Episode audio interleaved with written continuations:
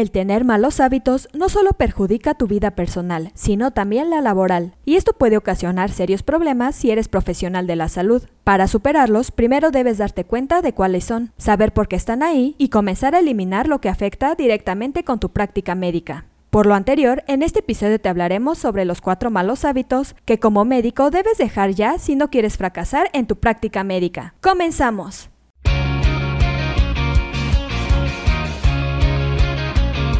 Esto es Asistencia Médico Legal, su empresa de responsabilidad profesional médica, en la cual te damos tips y consejos que te ayudarán a destacarte en el sector salud y evitar cualquier contratiempo con tus pacientes durante el desarrollo de tu profesión.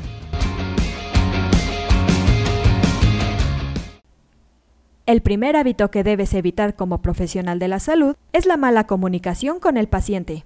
La escuela de medicina y la residencia te enseñan muchas cosas, pero las habilidades de comunicación pueden no ser una de ellas. Reforzar tu capacidad para comunicarte mejorará las interacciones con los pacientes y te mantendrá en la medicina por más tiempo.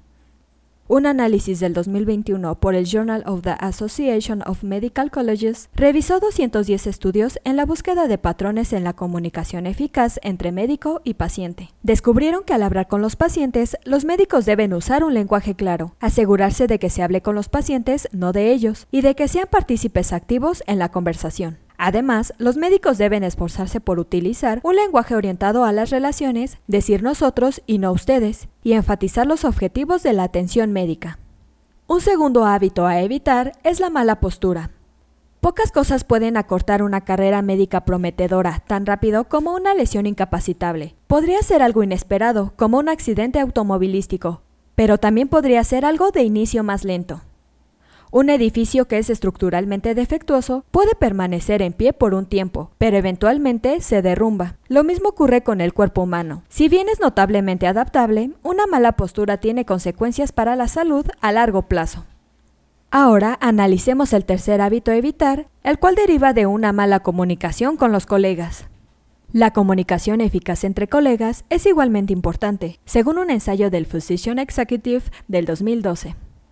La comunicación efectiva entre médicos es especialmente vital en ciertos entornos clínicos.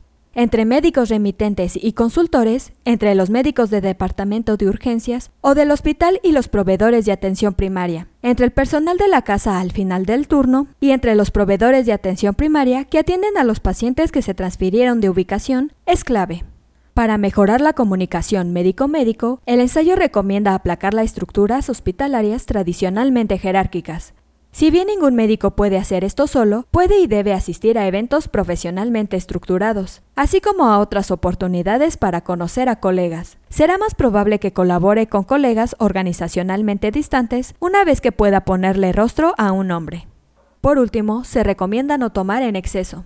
El abuso de alcohol entre médicos es más común de lo que se cree, y definitivamente puede ser el final de tu carrera.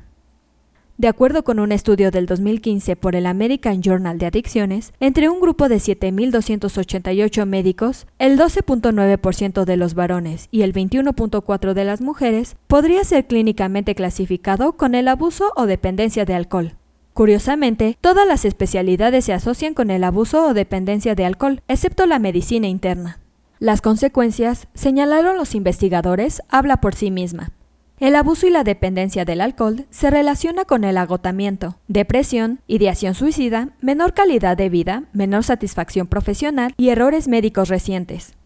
Recuerda que este tipo de hábitos no te permitirán seguir avanzando dentro de tu profesión, por lo que debes evitarlos a toda costa. Eso es todo por hoy. Te invito a no perderte nuestros próximos episodios. Y la forma de no perdértelos es suscribiéndote a este podcast desde tu aplicación preferida. Y si te ha gustado este episodio, compártelo en tus redes sociales, con lo cual estarás ayudando a otros colegas a mejorar dentro de su consultorio o clínica y estarás ayudando a llegar a más personas. Si gustas dejarnos algún comentario o valoración en cualquiera de nuestras plataformas, te estaré muy agradecida, ya que sabré que estás ahí. De igual manera, te invito a que visites nuestra página en www.asistenciamedicolegal.com, así como nuestras redes sociales que son Facebook, Instagram y Twitter. ¡Hasta la próxima! Everybody says that good things never lost.